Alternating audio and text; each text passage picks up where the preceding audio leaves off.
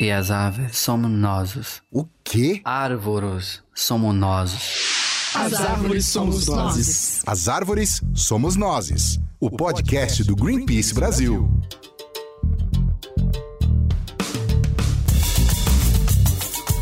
Olá, seja muito bem-vindo ao As Árvores Somos Nós, o podcast do Greenpeace Brasil. E no episódio número 12 deste podcast, nós vamos falar sobre um tema polêmico. Vamos falar sobre redução do consumo de carne. E para falar sobre esse assunto, nós temos aqui pessoas especialistas que falam sobre esse tema toda hora e sabem, estão dentro, inseridas nessa temática. Nós temos aqui Mônica Boava. Bem-vinda, Mônica. Obrigada. Quem é você? Se apresente. Eu sou gerente de campanhas da Sociedade Vegetariana Brasileira. Assim, muito honrada pelo convite, assim, de, de falar e, e conversar com vocês sobre esse tema que eu gosto tanto, que é a redução do consumo de carne. Show. Muito bem-vinda. E nós temos também a Adri Charu, que pra quem ouve o nosso podcast regularmente, vai conhecer a voz dela. É, ela participou do podcast de Cerrado aqui com a gente. Oi, gente, tudo bem? Tô feliz de estar aqui de volta. E seja bem-vinda. Adri, quem é você na fila do pão? É, eu sou Adriana, trabalho na campanha de Amazônia e de uso do solo aqui no Greenpeace Brasil há seis anos. É, sou mãe do Tom, que vai fazer dois anos daqui a pouco. É, e tenho trabalhado muito na, na onda aí nos assuntos relacionados à questão de pecuária, desmatamento, agropecuária, os impactos disso para a nossa vida do planeta e da saúde e da qualidade de vida humana também. Você falou em Amazônia, direto de Manaus, nós temos também uma outra pessoa, direto lá da capital do Amazonas. Oi, Rosa, como você tá? Olá, tudo bom? Tô bem, tô passando calor aqui, mas eu acho que tá todo mundo passando calor esse ano, né? Infelizmente, estamos aí. E quem é você, Rosa, na fila do pão? No pão vegano, no caso. O pão francês normalmente é vegano. Olha só! Ó, ó, ó a notícia boa. Bom, eu sou, eu sou, jornalista do Greenpeace, é, eu trabalho com a campanha de, também de Amazônia, de uso de solo, e a gente já trata dessa temática há alguns anos aqui no Brasil. E muito obrigada pelo convite. Show! Então tem muita gente que sabe qual é o esquema de reduzir o consumo de carne e é por isso que a gente está conversando sobre isso agora. Então, para começar bem o papo, a gente quer responder uma pergunta essencial: por que reduzir? Dri, por favor, responde essa pergunta pra gente. Bom, eu vou compartilhar a resposta com a Mônica, né? Mas claro. acho que uma parte bastante importante é que a carne é o vilão do clima, das mudanças climáticas. Ou seja, é, se a gente juntar a, as emissões brasileiras é, de gases de efeito estufa, que são responsáveis por mudar o nosso clima e gerar uma série de eventos extremos que estão acontecendo de forma cada vez mais intensa e frequente, é, as, a agropecuária responde por 73% dessas emissões. Mas que número tão gigante é esse? O que isso significa? Se você pegar diretamente as emissões relacionadas à produção é, de agricultura e pecuária, isso sozinho responde por 22% das emissões. Mas se você se juntar com essa coisa meio cabeçuda que se chama uso do solo, como é que é essa mudança do, do da, da terra como ela era originalmente, o desmatamento é o grande fator de, de, de emissão é, decorrente do uso de solo. Só é, o desmatamento responde por algo em torno de 51%. Nossa. E qual é o principal responsável pelo desmatamento no país? É justamente a expansão da fronteira produtiva, a fronteira agropecuária. Mas se você tá tudo conectado, tem um pedaço da agricultura, mas o grande pedaço dessas emissões aí vem da pecuária. Então, é, reduzir o consumo de, de proteína animal no prato, especialmente de pecuária, significa é, cuidar do planeta, cuidar também da saúde. Mas essa parte, a Mônica é a melhor pessoa para conversar com a gente. Fala, Mônica. Vamos lá. A gente fala que é, é, um tripé, né? A questão ambiental, que a Adri já falou bem, a questão é, de saúde. Então, hoje você tem vários estudos que mostram que é uma alimentação baseada em vegetais, ela é preventiva, ela ajuda na redução de colesterol, de controle do peso, doenças cardiovasculares, diabetes, vários tipos de câncer. Então, e é recentemente, não sei se vocês viram, essa semana, semana passada, o Canadá divulgou a nova, vamos dizer assim, a pirâmide alimentar, que na realidade é um prato, e excluiu os produtos, as carnes, todas elas, a vermelha, a branca e os laticínios. Como um modelo de prato saudável.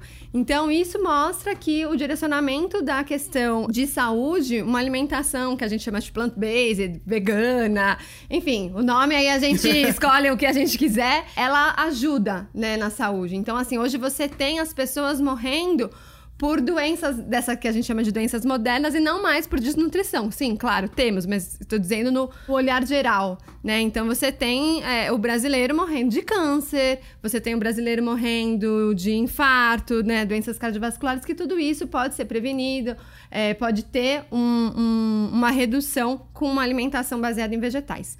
E a questão dos animais que isso bate no coração de muita Sim, é gente. muito importante. Né? Então a gente tem o, o, brasileiro gosta muito de cachorro e gato, é o segundo, vamos dizer, mercado de pet do mundo.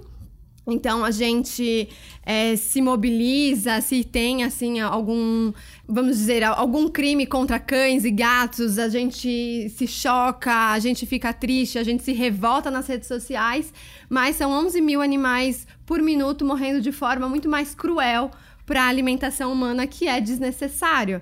Né? A gente não precisa de carne é, no prato. Então, essa questão da compaixão, que isso eu, eu acredito muito que todo mundo tem a compaixão pelos animais, né? Ali, só que só tá dormindo, né? É uma faísquinha. É, é uma faísquinha. A gente, né, gosta muito de cachorro e gato, mas a gente precisa dar, ampliar o círculo de compaixão. Tem um dado que me assustou muito quando eu ouvi, é, na época que a gente fazia negociações para implementação do compromisso de desmatamento zero com a pecuária, a JBS sozinha, que é a maior empresa é, frigorífica do Brasil, né, que mais abate animais, abate dia algo em torno de 40 mil animais. Caramba. É muita coisa, né? Muita coisa. É, Rosa, você quer falar um pouco sobre por que a gente quer reduzir o consumo de carne? Sim, é, eu acho que a pergunta é por que não reduzir o consumo de carne? Não tem um motivo para não reduzir o consumo de carne, né? É, na semana passada também saiu uma pesquisa, tem uma, uma revista científica que chama Lancet, eles fizeram uma, uma comissão de multidisciplinar com vários tipos de, de, de pesquisadores aí lançaram um relatório e tem, tem vários dados alarmantes. Um deles é que as dietas não saudáveis, com excesso de carne, representam um risco maior de morbidade e mortalidade do que o sexo não seguro, o uso de álcool, as drogas e o tabaco junto. Nossa. Isso é muito assustador. Comer... É muito assustador. No carnaval, pare de comer Além disso, assim, é, é, um fato que a gente, principalmente quando a gente fala de Brasil, a gente consome muita carne. A gente não, não percebe o tanto de carne que a gente coloca na nossa mesa. Então, existem algumas estimativas aí do setor é, de proteína animal que dizem que a gente consome 94 quilos de carne por ano, né? Considerando Nossa. carne bovina, suína e de frango. E só considerando assim, carne vermelha, é 35 quilos de carne por ano, por cada habitante no Brasil. Isso é quase três vezes a média no resto do mundo, assim.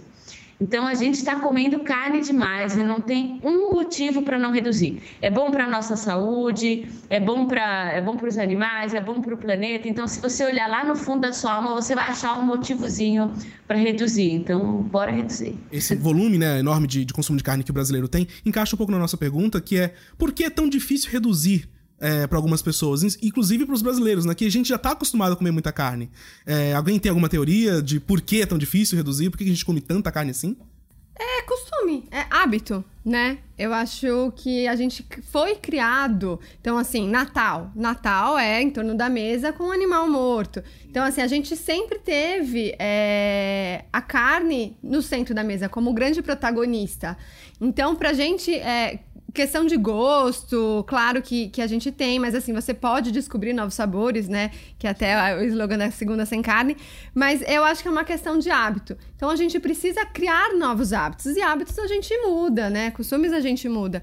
Então eu acho que essa é a grande dificuldade social. Até muita gente come fora de casa, né? Então a gente tem, principalmente nos centros urbanos, São Paulo, Rio de Janeiro, as pessoas comem fora de casa e até querem reduzir, mas tem dificuldade. O que, que eu vou comer no no quilo, né, ou na vontade. Então, é, é, eu acho que a gente precisa mostrar que o prato, tirar a carne como protagonista e colocar outros, outros alimentos para a gente poder realmente diversificar e mudar o olhar, né? O mindset. Eu não sei se é, se é, na minha realidade, mas eu acho que tem, tem também muito um estigma na, na, em ser vegano, né? Acho que você tem quando você diz que você é vegano para as pessoas, as pessoas já te acham, nossa, é um cara chato que vai falar pra não, pra não comer animalzinho. Mas nem sempre é assim, né? É, Pô, eu embora... sou mó legal. Pois é, viu?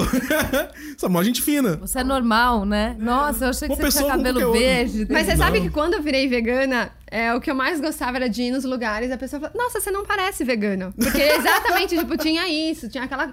É né, estigma, os né? padrõezinhos. Né? Sim. Eu acredito que cada passo conta. Então, uhum. assim, é, você consegue na hora do almoço, você consegue. Tem gente que faz, ah, semana vegana, final de semana não. Eu acho que cada passo é importante. Não, não se use rótulo, né? Se para você o rótulo não bate, você não, não quer, você quer evitar não usa, não precisa, né? Eu acho que é mais uma questão de você e a prateleira do mercado, você Sim. e o cardápio. O que importa é aquilo que a gente faz, né?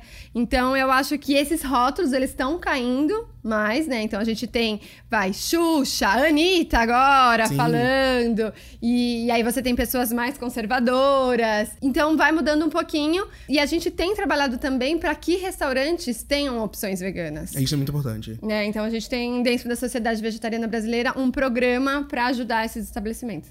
Olha, eu vou falar da minha experiência pessoal. Primeira vez que eu entrei em contato com, com o tamanho do impacto que era essa história de consumir tanta carne, o impacto para o planeta, o impacto também é, social. Lembrando que a pecuária também anda de mãos dadas com o trabalho escravo, né? Sim. Maior coisa bizarra, né? Que ainda existe, bizarra, dramática, horrível. Mas é, foi lá na Rio Mais 20 que eu, que eu encontrei a galera lá da Segunda-feira Sem Carne. E o que eu disse para eles é assim: olha, eu não, eu não sou vegetariana, não sou vegana.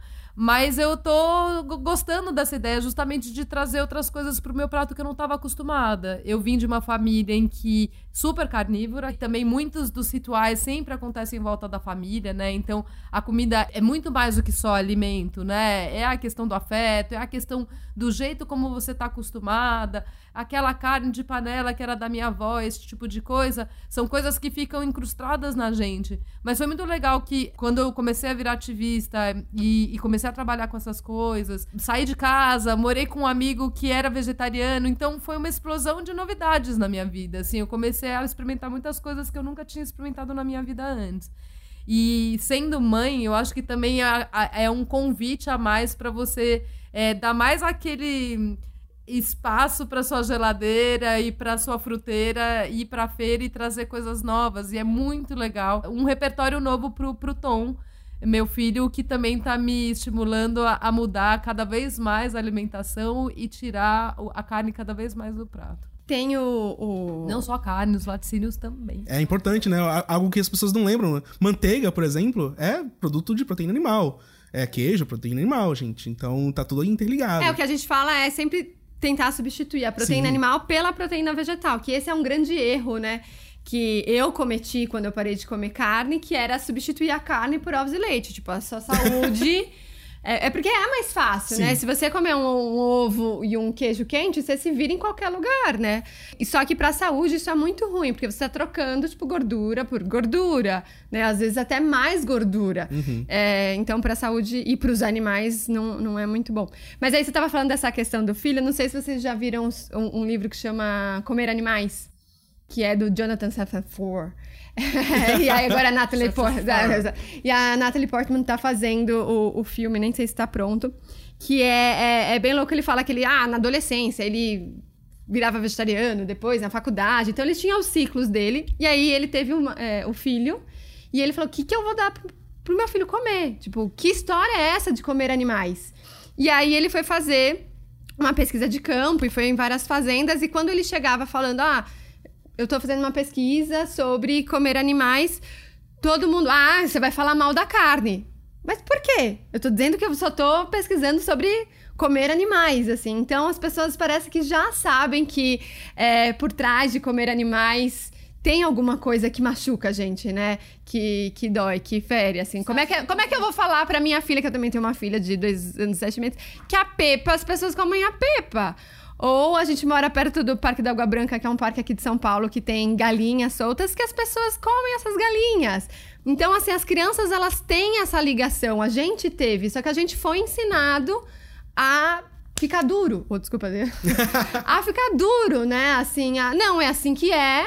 É, a gente aceita. come, aceita, e é, aceita que dói menos, né? A, é, a, vida é assim, a gente come animais. Porque quando eu era pequena e ia na fazenda e via porco, via frango morrendo, eu não comia, nenhum dos meus primos comiam. E aí a gente sentava na mesa e a gente sabia que era aquele frango, a gente não comia. Mas passava dois, três dias e aí falava, aí o presunto, que você vai imaginar que o presunto é o porco.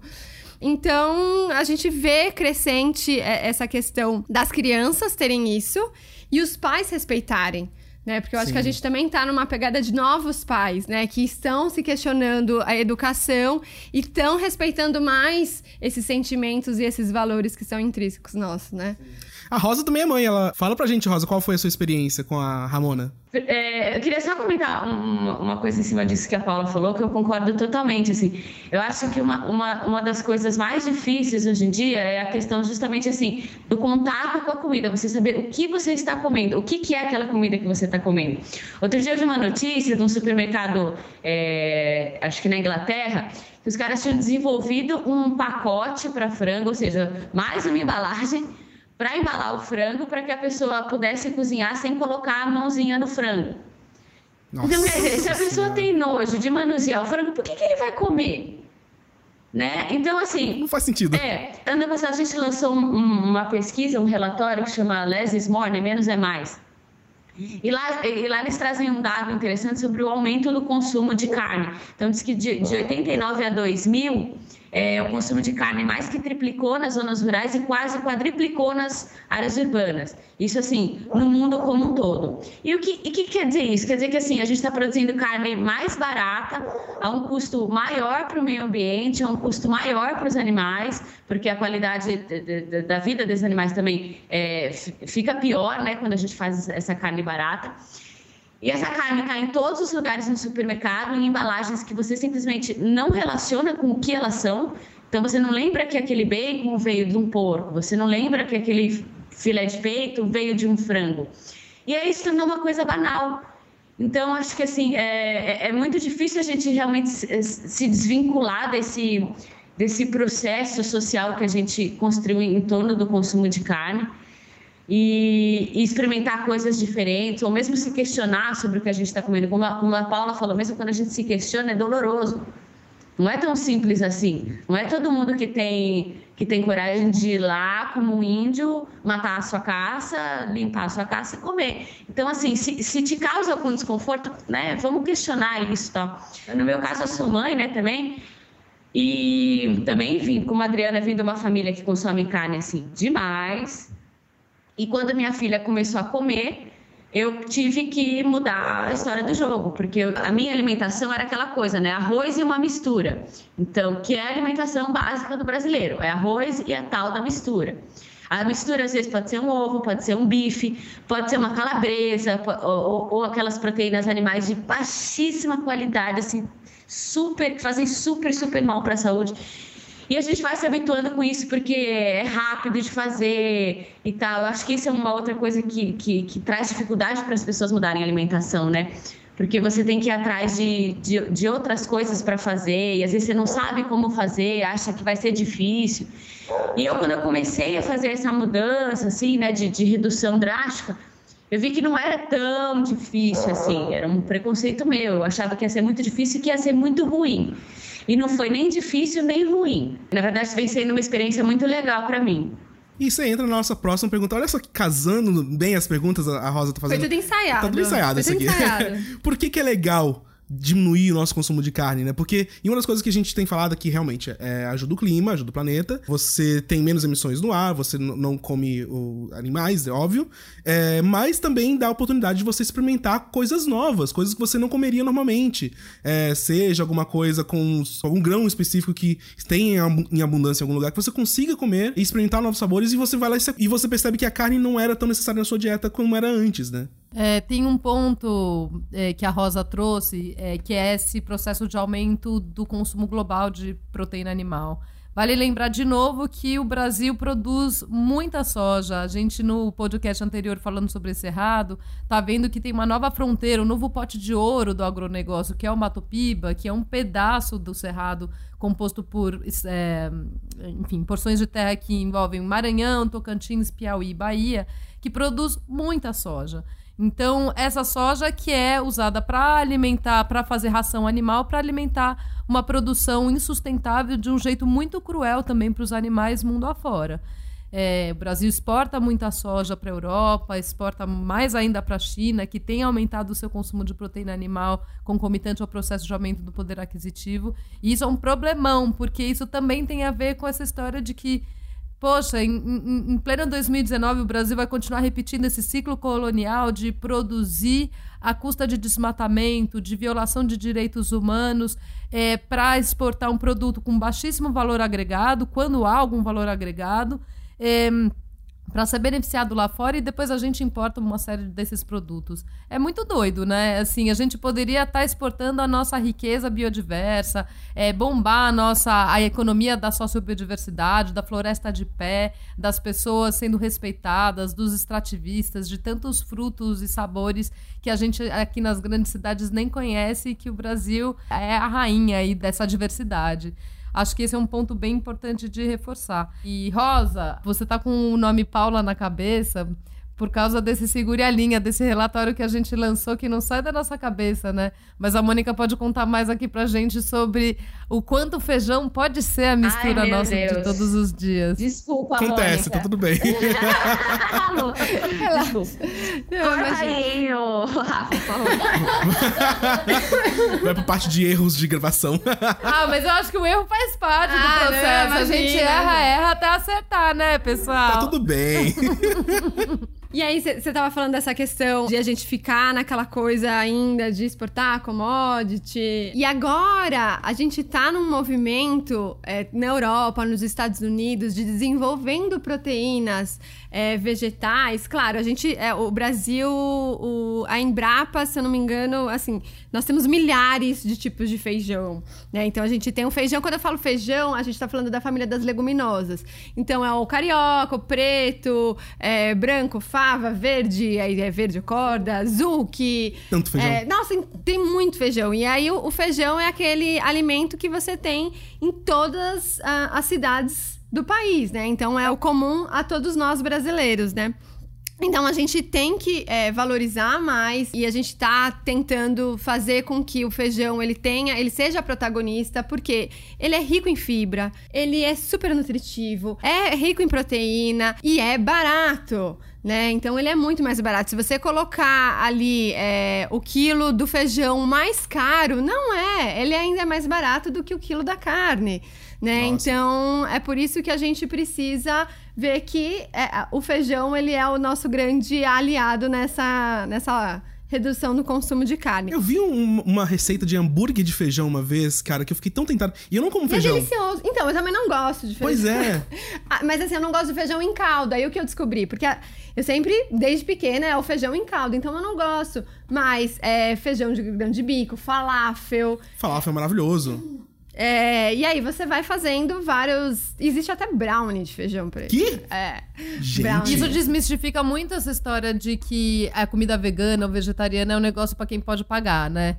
Que é um negócio que tá pintando também. Se ainda é o assunto controverso, como você falou, né, Rafa? Assim, pra gente consumir carne, né? O não consumir carne é, é, o desafio que a gente tem como ativistas de transformar esse como o novo normal, a mistura passar a ser da, do, da família aí dos feijões e de mostrar que está ao alcance de todo. todo. Todo mundo pode se alimentar de forma muito saudável e diversa sem necessariamente isso pesar no bolso, né? Sim, tem um, tem um grupo maravilhoso no Facebook que acho que eles divulgaram como exemplo de comunidade que está crescendo bastante no Brasil, que é Veganos Pobres. E eles compartilham é, comidas veganas que são receitas de comida vegana que são realmente baratas, que são que qualquer pessoa pode pegar ali no supermercado e fazer. É então, sensacional. tá, vegetal orgânico ainda é caro, tal. É, é caro, mas ainda assim tem alternativas que você consegue colocar na sua mesa sem gastar tanto quanto quando fosse carne. E vale dizer que é, que é caro dependendo do canal de comercialização é. que você compra. Sim. Eu posso dizer de novo também de, de quem organizou feira de, de orgânicos. Se você compra do produtor local ou mesmo nas feiras orgânicas, teve uma pesquisa do IDEC feita alguns anos atrás que mostra que a variação de preço de um pé de alface pode ser até de 400%. Nossa senhora. Portanto, se você comprar, se você escolher comprar diretamente do produtor, o que facilita e beneficia muito a vida dele e, e a for, o fortalecimento dessa produção agroecológica, você, com, você paga, especialmente aí no mundo dos espinafres, agrião, é, da, especialmente dos, do, das folhas, das hortaliças, é quase o mesmo mesmo preço ou às vezes até mais barato do que um alface hidropônico que as pessoas nem sabem a bomba que é de um, de um alimento que nunca sequer teve contato com a terra,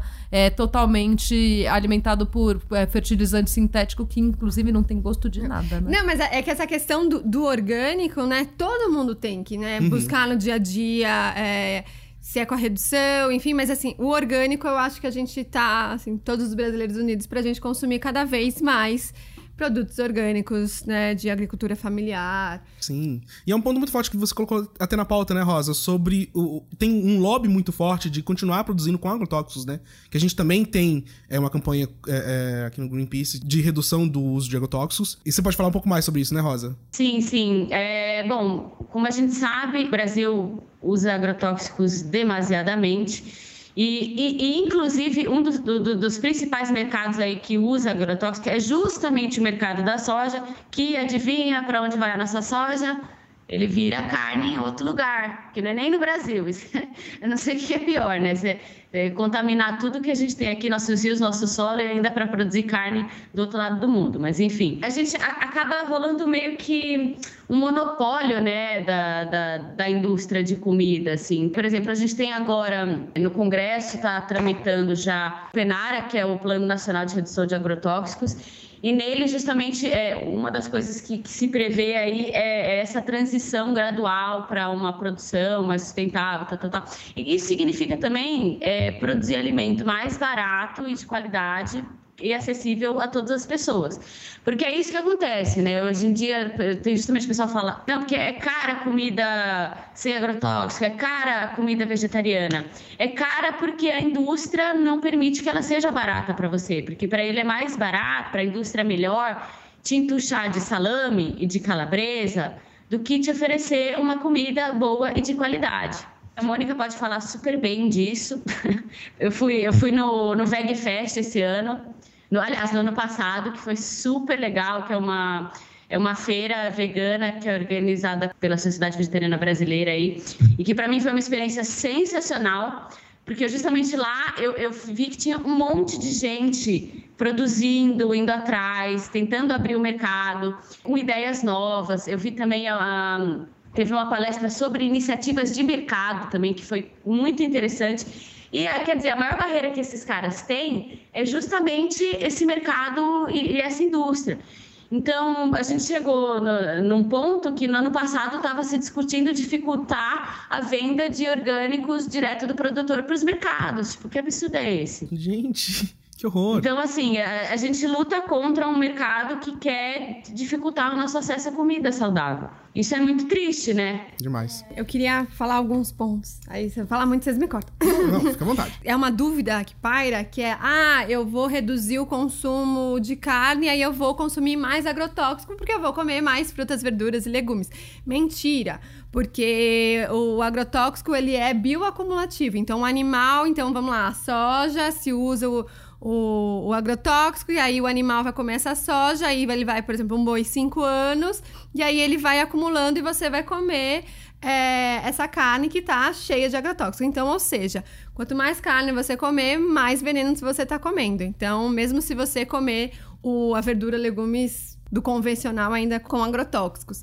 Sobre o Veg Fest, esse ano vai ser em Brasília. Olha! Ó, oh, que legal. Na vai ser... capital.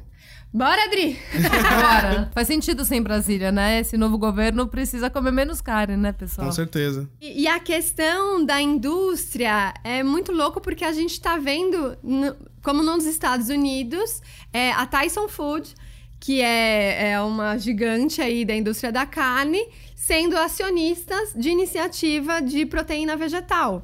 Então, o mercado, ele tá, as indústrias elas estão percebendo. Então, você tem grandes marcas lançando produto vegano, e aí a, a SBB a gente fala que é o produto vegano, né, que não tenha nada de origem animal, testado, enfim.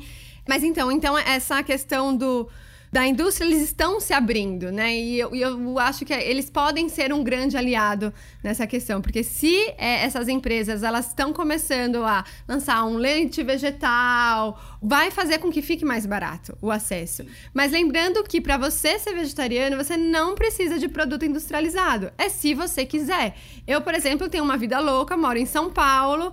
Eu tenho três empregos, uma filha de dois anos e sete meses. Eu optei por ter essa vida louca e consumir produtos industrializados, alguns para poder facilitar minha vida. Entre fazer um leite vegetal e comprar, eu compro meu leite vegetal. Então, assim, são. Escolhas, né? São escolhas e cada um tem que saber a sua realidade, né? Mas o, o veganismo, o vegetarianismo é para todo mundo. Então, assim, se você é aquele cara que ainda come muito e gosta e tem, é, quer pagar para isso, você vai comer de manhã um queijo de castanha, que é caro e etc., com pão feito, sei lá, por, por quê? Fermentado, blá blá blá. Mas se não, você pode comer simplesmente um mingau de aveia, que é barato, sabe? Com, com romos feito em casa, que tem né, a proteína e tal, e tomar, comer a sua fruta. Então, assim, é para todo mundo. É aquela coisa de escala, né? Mais gente consome, mais acessível fica. Exato. E uma das coisas que você levantou é, sobre, sobre o, o, consumo é realmente por onde as pessoas podem começar, né? Porque a gente apoia a campanha do Segunda Sem Carne faz um tempo e a gente sempre posta uma, uma receita perto do, do, do, almoço de alguma coisa vegana, alguma coisa vegetariana, justamente para pessoa, para estimular as pessoas a reduzirem né, o consumo de proteína animal. Tem alguma coisa que você recomenda que seja mais forte para as pessoas conseguirem reduzir melhor o consumo de carne?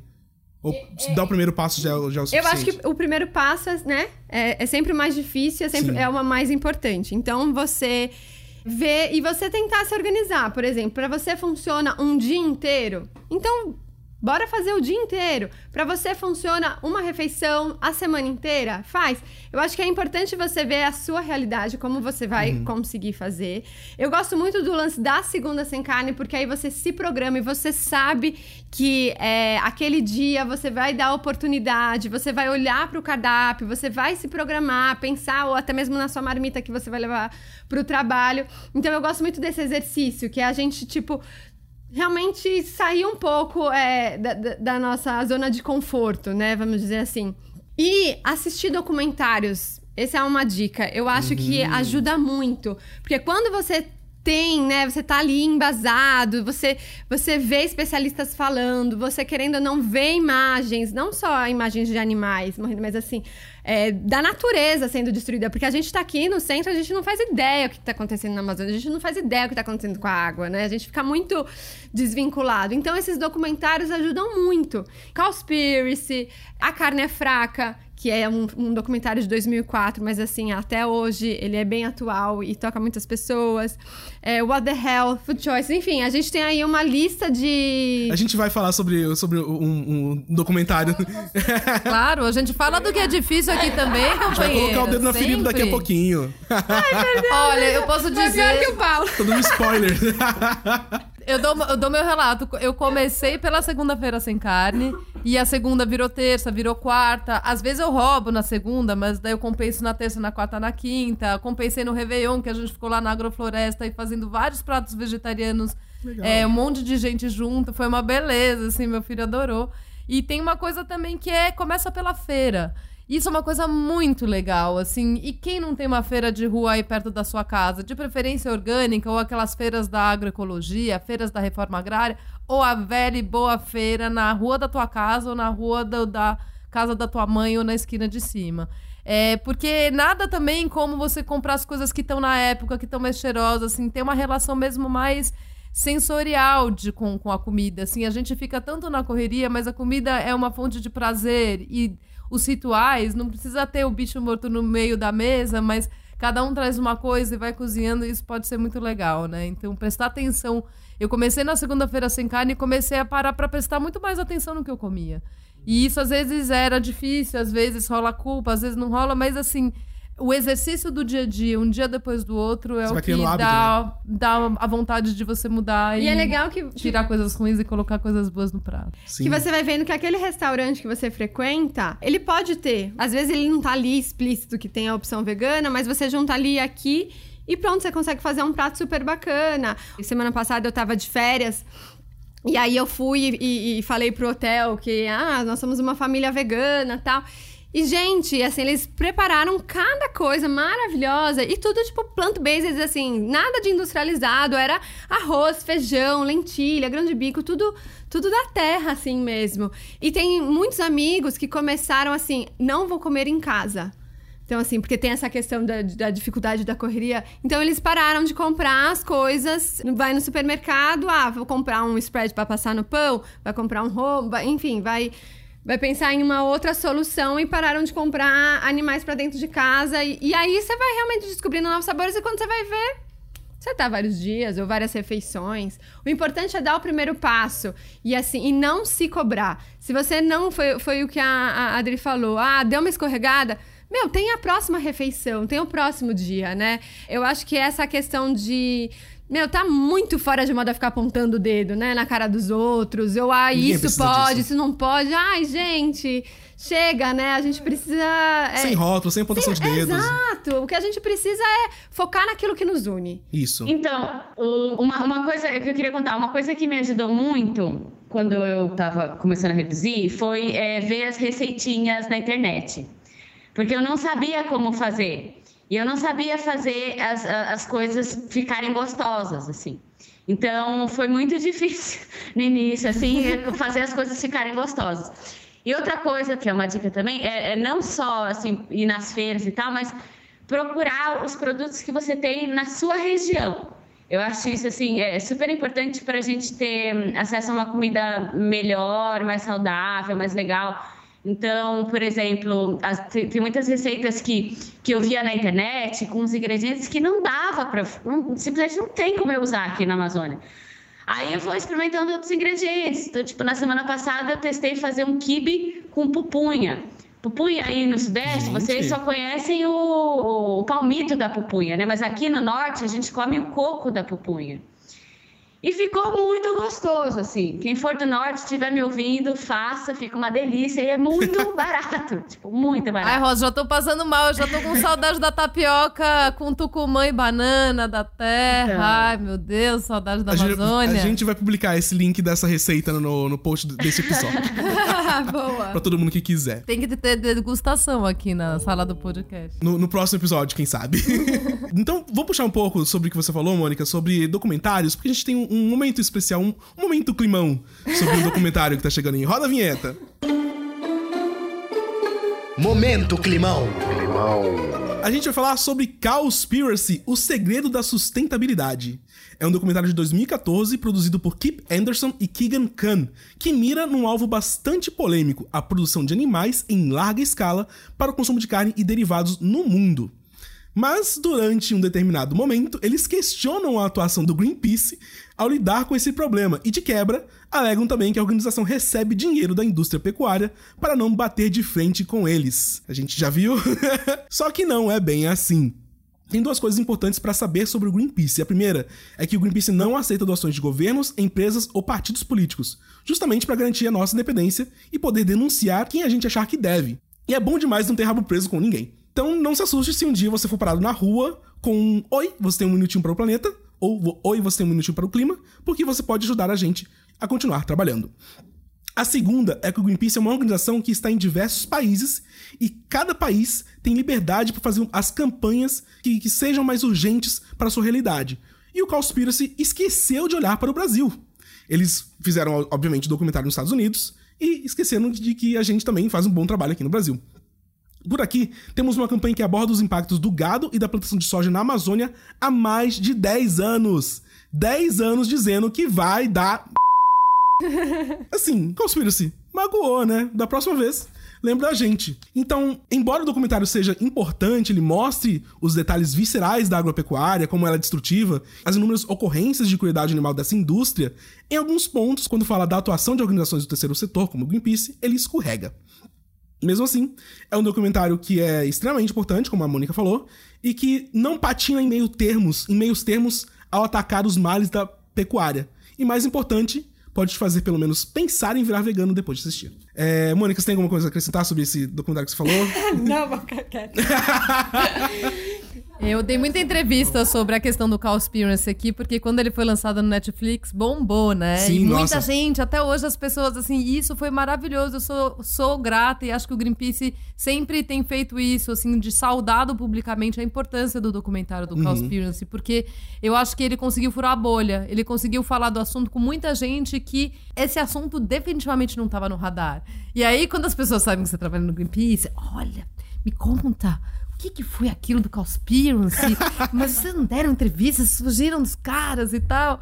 E aí eu sempre explico, e é isso aí, né? Acho que é uma coisa bastante importante de sempre lembrar. Vamos mandar um WhatsApp pra ele, ó. Da próxima. A gente Fala te manda, dá um. Google, dá um Google Greenpeace e, e Cattle Ranching ou Slaughterhouse e tudo mais, que ele vai ver que a gente já brigou muito e conseguiu comprovar em 2009 que a JBS, Marfrig e Minerva estavam diretamente relacionados aí com, com o desmatamento, comprando de fazendas envolvidas com desmatamento, invasão de terras indígenas e trabalho escravo. Então, eu quero dar um salve pro Cowspiracy, ele nos ajuda muito, ainda que coloque uma saia justa inapropriada. E reforçando sempre mais uma vez o que o Rafa falou, o Greenpeace é uma organização independente, mantida por pessoas físicas como eu e como você que tá ouvindo a gente. Não só a gente não tem rabo preso com ninguém, a gente bota o dedo na cara das empresas e dos setores governamentais que são responsáveis por a gente estar vivendo essa enrascada climática que nós estamos enfrentando nesse momento. Gente, sabe o que eu acho engraçado? Eu acho engraçado que o Greenpeace falar de redução de carne, é, ele consegue uma coisa inédita. Ele, ele faz os carnistas e os vegetarianos se unirem e darem as mãos, assim. Porque a gente apanha dos vegetarianos e fala, vocês não falaram disso antes. E a gente apanha dos carnistas e fala, por que, que vocês estão falando disso? Vamos cuidar da vida de vocês. Então, assim, gente, desculpa, a gente vai continuar falando, tá? A gente é inimigo comum dos dois. Vamos continuar Não, os vegetarianos não, ó. Ó, vocês estão falando dos vegetarianos. Colocando o dedo. né? É, é, não, não. É só uma ala que, que só consegue olhar, assim, bem um cabrista. Né? Então é isso, gente. Muito obrigado, Mônica, pela participação. Muito obrigado, Dri, mais uma vez, por ter participado com a gente. É, a gente vai encerrando. Daqui a pouco a gente vai falar com o Felipe sobre o ativismo pelo Brasil, com dois ativistas veganos aí do Greenpeace. Mas eu queria agradecer novamente a presença de todo mundo. E é isso. Seguimos com o episódio por aqui. Muito obrigado, Mônica. Eu que agradeço, o- obrigada. Quem quiser conhecer mais da Sociedade Vegetariana Brasileira é svb.org.br. Então, assim, a gente trabalha para que a alimentação vegetariana ela seja reconhecida e ela seja acessível para todos. Eu também dou um salve pra todo mundo, adoro e lembrar sempre que muitos dos conteúdos que a gente, relacionados à redução de carne são, re- são feitos em parceria com a SVB já faz alguns anos e a gente quer mais é que essa parceria floresça e se multiplique. Isso aí. Muito obrigado, gente. Valeu. valeu, Valeu, Rosa, valeu obrigada. Jean, valeu Rafa. Valeu. Beijo, valeu. Tchau, tchau. Falou. Ativismo pelo Brasil. Nosso querido Felipe Souza está aí com nossos ativistas mais uma vez. Bem-vindo, Felipe. Valeu, Rafa. Esse assunto que vocês abordaram hoje no podcast me interessa muito, né? Eu tô há um ano sendo vegetariano. Olha só, um ano inteiro. É, um Caramba. ano inteiro, meu. Fiz um ano agora. Tô super Parabéns. feliz. Comecei lá no ano passado, nessa época de carnaval também, assim. E tô firmão nessa, nessa pegada vegetariana. Caramba, é um ano emocionante. E assim, a gente tava discutindo, e uma das coisas que levantaram realmente, o primeiro passo é bastante importante, né? Foi, foi importante pra vocês chegar a esse, dar esse primeiro passo e manter? Sim, e, e é muito engraçado porque eu acho que essa é uma discussão muito interessante, talvez, assim, que a gente, acho que a gente tá num momento muito legal, né? Acho que essa geração millennial, ela tá caminhando para ser uma geração que não vai mais consumir carne, e isso tá Assim sendo, espero. né, isso tá sendo muito discutido em vários textos que eu tenho lido, mas eu comecei muito leigo, assim, é, a minha entrada no Green me fez perceber que era muito mais só do que a questão animal.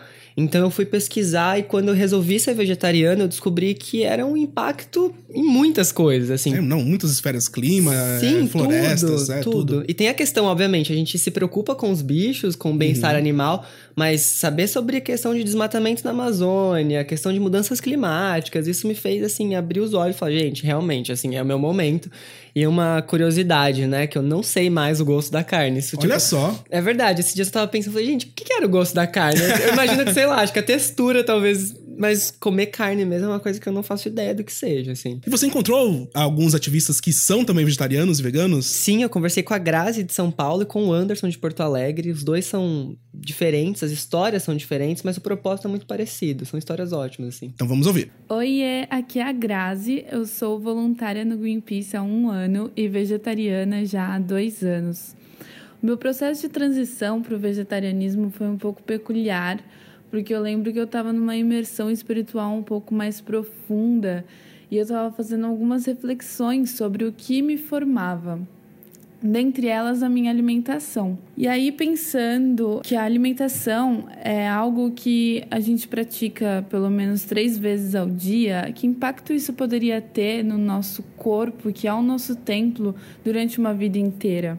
Pensando nisso, eu comecei a prestar mais atenção na, na minha alimentação e já que eu estava nesse processo espiritual, eu comecei a sentir também o sofrimento dos animais que foram abatidos para que eu me alimentasse. E não foi nada legal essa sensação. Eu decidi então que eu não ia mais sentir isso e foi aí que eu parei de comer carne. Depois que eu tomei essa decisão, eu percebi que eu estava fazendo um bem em escala. Além de fazer um bem para o meu corpo, para minha saúde eu não estaria trazendo sofrimento para os animais e também não estaria fazendo mal ao meio ambiente, já que a indústria agropecuária está intrinsecamente ligada ao desmatamento. E foi assim que, de um mero hábito alimentar, esse hábito se transformou em um ato político, onde eu escolho o que, que eu vou apoiar. Nossa, muito bom, hein? A Grazi muito legal, foi uma, né? Foi uma, algo espiritual que ela transformou em algo do prato dela. Exatamente. Caramba. Foi uma história muito bonita, assim, Sim. de autoconhecimento. Sim, nossa, demais. Vamos agora para o Anderson. Então, eu sou o Anderson, do grupo de voluntários de Porto Alegre, aqui do Greenpeace. E eu parei de consumir carne em 2016, porque alguns meses atrás eu já convivia com pessoas no meu ciclo de amizades que não estavam consumindo carne, já estavam tendo um estudo acerca disso e traziam isso para as rodas de conversas. E sempre para nós foi, foi muito, muito natural isso, então isso me motivou a começar a estudar mais sobre o assunto. E também aí eu finalmente resolvi assistir um documentário que tem na Netflix, né, dos vários que tem na Netflix. E nesse documentário, quando acabou, eu desliguei a TV e falei, tá, a partir de agora eu não consumo mais carne, vou parar totalmente. Falei isso pra minha família, ninguém me levou a sério, porque, enfim, lá em casa, e por ser gaúcho, Porto Alegre, terra do chimarrão e do churrasco, as pessoas não levaram muita uh, crença nisso que eu estava falando, mas segui firme, né? Uh, fui fazendo, aprendendo, tive que estudar muito, tive que ir muito para cozinha, aprender a cozinhar principalmente. Muitas coisas novas, eu mudei muito o meu tipo de alimentação, né, que basicamente antes era arroz, feijão, carne e batata frita, porque, enfim, a gente aprende a consumir assim. E depois disso, o meu leque de opções expandiu de uma forma absurda. Eu conheci pessoas novas através do vegetarianismo, isso aumentou e também transforma a forma que a causa acontece, e assim isso também te dá uma nova uh, percepção de muita coisa ao teu redor. Eu acho que o vegetarianismo é a foi a porta de muitas outras causas que eu tive na minha vida. E ele foi bem incentivador em vários aspectos, assim, porque tu acaba conhecendo pessoas do, desse mesmo ciclo, e isso foi bem gratificante na minha vida. Acho que tu começa a estudar mais sobre o assunto, tu começa a saber mais o que está acontecendo ao teu redor. Caramba, Legal, Duas né? experiências né? incríveis aí, Grazi e Anderson. Sim. E esse do Anderson, ele. E é uma coisa que a gente falou no, durante a, discussão no, no, começo do podcast. Tem que ter, você tem que estudar, você tem que saber ir lá, testar e fazer receitas para poder é, experimentar novos sabores. E eu acho que a experiência do Anderson é mais uma que, que corrobora isso, né? Construir essa coisa de que o prato gostoso, né? O sabor tá na carne. Às vezes não, tá em um montão de coisa que a gente nem consome, a gente nem sabe o gosto. Só vezes. precisa temperar certinho. Só precisa temperar certinho. Quero super agradecer a Graziele Garcia, daqui de São Paulo, e o Anderson Centino, de Porto Alegre, e falar para outras pessoas que querem participar e discutir mais sobre isso no Greenwire, que é a plataforma de voluntários do Greenpeace. A gente criou um grupo de discussões justamente para falar sobre isso. Menos carne, mais vegetais. E tem até uma questão muito boa, que é um pouco dessa que o Anderson trouxe, de como você, culturalmente, né, você desconstrói aqueles discursos no, no churrascão do tio lá. Nossa. Ele fala assim: ah, não vai comer carne? Ele fala assim: não, tio, tem outras opções. Acho que a gente tá nesse momento do grupo é bem engraçado. Complicado, assim. Tem que listar os argumentos né, que você usa. É, a gente vai fazer. Um, vamos fazer uma lista de tudo que você pode falar pro seu tiozão. do tipo, o tio não como carne por causa disso, disso, disso. Muito Entrem bom. lá, acessem greenwire.org.br. O link vai estar no nosso episódio número 12 aqui do As Árvores Somos Nozes. Ah, valeu, Rafa. Valeu, Fê, muito obrigado. E até a próxima. Valeu, muita comida boa pra nós. Isso aí. Então é isso, gente. Muito obrigado por ouvirem mais este episódio do As Árvores Somos Nós. Você pode entrar em contato com a gente no social.br.greenpeace.org ou deixando um comentário aqui no post do episódio número 12 do podcast. Ou você pode também deixar um comentário no post desse episódio lá no site greenpeace.org.br. E usa a hashtag As Árvores nas redes sociais, caso você queira twittar algum comentário deste episódio pra gente, que a gente vai ler também aqui. Então é isso, até o próximo episódio. Tchau!